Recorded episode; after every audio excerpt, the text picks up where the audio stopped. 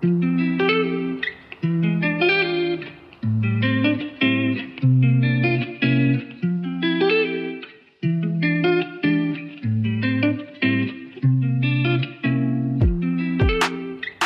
啦！欢迎收听纽西兰的小事记录，我是 Lily。我会在这个节目中和您分享纽西兰这个国家相关的旅游资讯、当地新闻以及一些生活小事。今天呢，想要跟大家来聊聊说，纽西兰打工度假一定要买车吗？你在自己原本的国家，你开车吗？我先说说我自己个人的状况。我在台湾其实蛮少开车的，可能就是一两个礼拜开一次，然后周末会出去玩的时候开。通常就是远离都市那种很繁华的地带的时候才开车，不然路很狭狭窄，然后车子很多，行人也很多，要开到小巷子，又要想停车停哪里，我觉得压力很大。我宁可坐大众运输。所以其实我在台湾开车的经验并不算很多，可是我拿到驾照的时间有蛮多年了。可是我不太会说我自己是一个懂车的人，因为嗯，比如说引擎盖一打开的时候，我什么都看不懂，就把它盖起来好了，可能连打开都有问题。每一次开车的时候，如果刚好前几次开车都没有用到雨刷什么的，我就会忘记雨刷要怎么开，或者是大灯到底是在左边还是右边啊？常常都要稍微摸索一下才会想起来。所以其实我在台湾的时候不算是很会开车，但是我在开车的时候会注意说开车的人，嗯，我的油门要怎么踩，我的刹车怎么踩，我的。乘客才会坐起来比较舒服，这是算是我我爸在就是训练我开车的时候比较注重的一点。总之，我那时候去到纽西兰打工度假的时候，我其实没有想说一定非得要买二手车不可，因为一方面是我自己也怕，然后另一方面是我就想说啊，在台湾啊，然后都是坐大众运输也没什么问题，然后之前出国的时候。比如说去日本、去韩国也是坐大众运输，但我那时候就没有想到纽西兰是一个除了市区以外的地方，你如果没有车，其实很不方便的一个国家。你没有亲身到当地体会，是真的感受不到的。就好比说，我刚来的时候，我在一间药品的包装厂上班，那上班的地方其实距离我住的地方很近，大概开车是可能。十分钟左右就到了，而且早上还会有一点点塞车，可能就十到十五分钟吧，不会超过十五分钟。开车的话都很近，一下就到。可是如果你坐公车，你可能要花一个小时到一个半小时。首先是你要先从家里走路到公车站，可能就先花个十五到二十分钟。然后等公车的时候，可能有大约十分钟、二十分钟来一班。那如果你刚好就是错过了一班车的话，那你下一班就等很久，你就很有可能会迟到。然后坐一班车还好哦，你坐一班车到那个地点之后，不是直接到公司，你还可能要转车，变成你去一个八公里左右的路程，你就需要换两次车，然后花上一个半小时，真的性价比有点太低了。可是，如果你是在市区生活工作的话，那就反而建议不需要买车，因为你在市区停车是一个大问题，停车可能就会花掉你很多很多钱。但如果你住在郊区的话，可能路边啊、家门口啊，随便你爱怎么停怎么停。然后，大部分的公司或者是一些商店门口都会配有停车位的格子，让你去停车，就不用担心说。找不到车位停，所以总之那个时候，原本我也没有想要买车，可是后来就是在刚好我到的时候是有点接近冬天了，就是常出门的时候是一下下雨，一下狂风，到目的地的时候，你已经觉得说已经很累了，好想要回家，全身都就是湿湿黏黏不舒服这样，所以我当时在工作了第。二个月，第三个月的时候，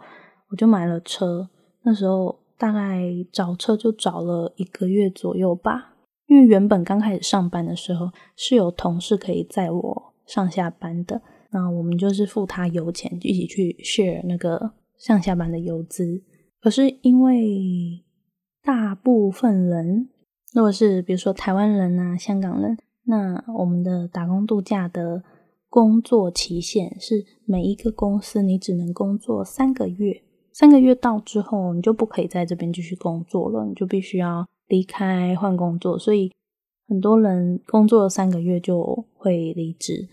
那那时候负责在我们上下班的同事，他就是差不多快要结束他的打工度假时间了。就他一走之后，就没有人可以在我们上下班，所以我就开始很努力，每天一直一直滑，一直一直看网络上，然后群组、社团、Facebook 卖车的什么全部都看，然后前前后后。也试过了好几台车，其实我一开始完全不知道买车的话到底要看什么东西，是家里的室友就是陪我一起去，看我很可怜，那什么都不懂，一个傻傻的人就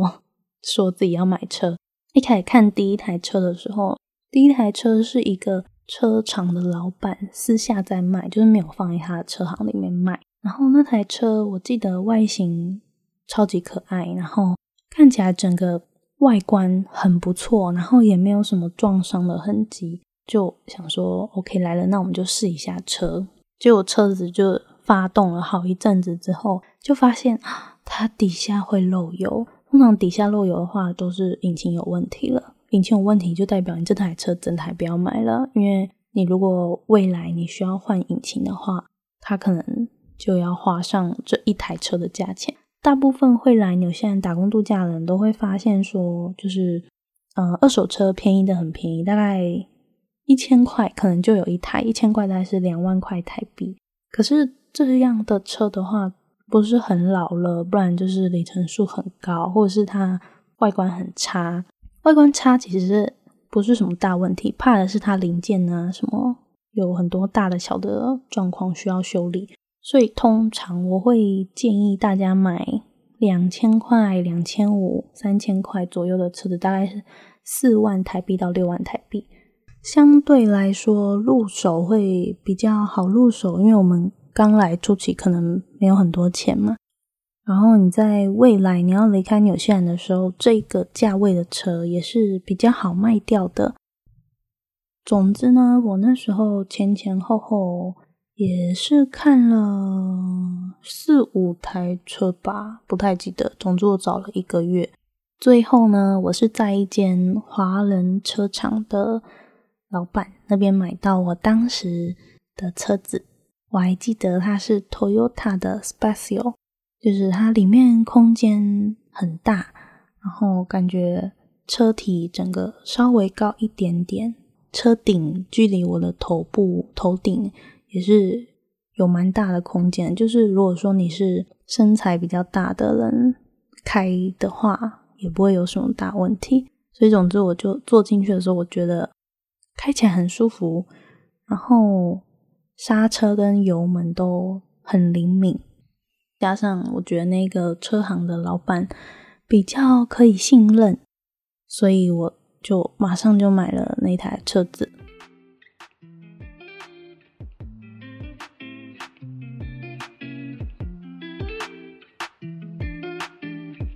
休息一下，进广告喽！不知道该去哪里处理国际转账才是最划算的吗？使用 TransferWise，汇率好，手续费低。输入网址 happeninNZ 点 com 斜线 TransferWise 来注册会员，还可以获得一次国际转账免手续费的优惠哦。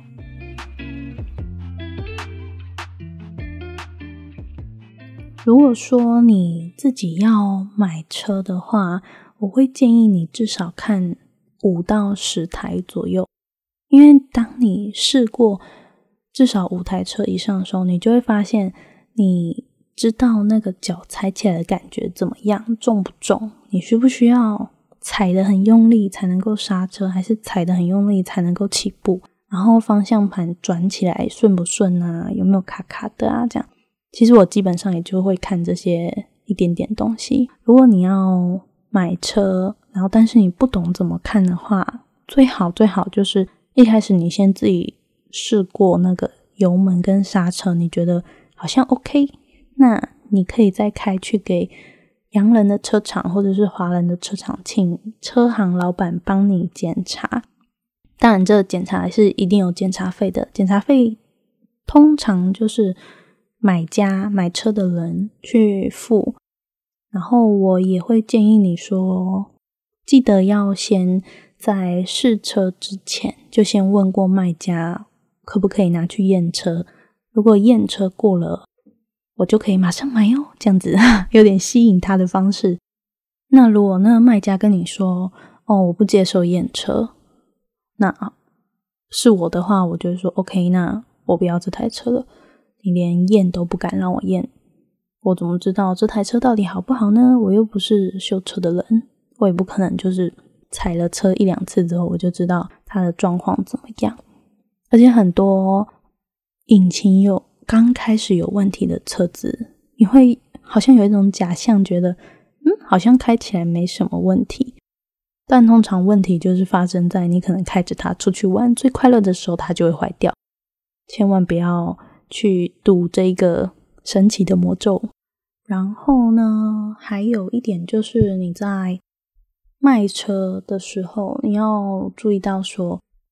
其实你不能想着你要靠这台车来赚钱。尤其是你可能觉得说，你花了很多保养的钱呐，换零件的钱呐，什么什么的啊。但是你要想，他如果真的陪了你一年，然后把你顺顺利利的开完这整趟旅程，这一整年的有点像是租车费吧。所以你卖车的时候，你就要想，其实你过了一年时间，它也是会折价的。不要想太多，就努力的卖。如果需要走上就是把整台淘汰掉的命运的话，也不要太自责，因为真的很多人的车子是这样子。除非你真的买到很好很好的车，车况很棒，然后刚好你预留的卖车时间也足够，那就很有可能一下就卖掉。就祝福大家可以顺利的买卖自己的二手车。这部分还有很多一些细节的资讯啊，比如说有些人当地有一些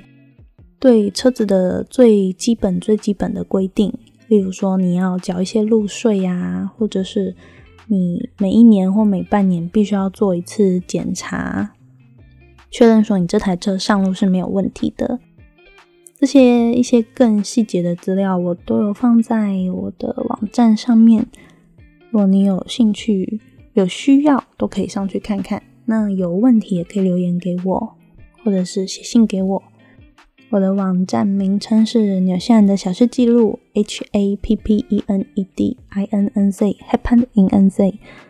那另外我也有经营 Instagram 账号，一样是 H A P P E N E D I N N Z。那我们就下集再见啦，拜拜。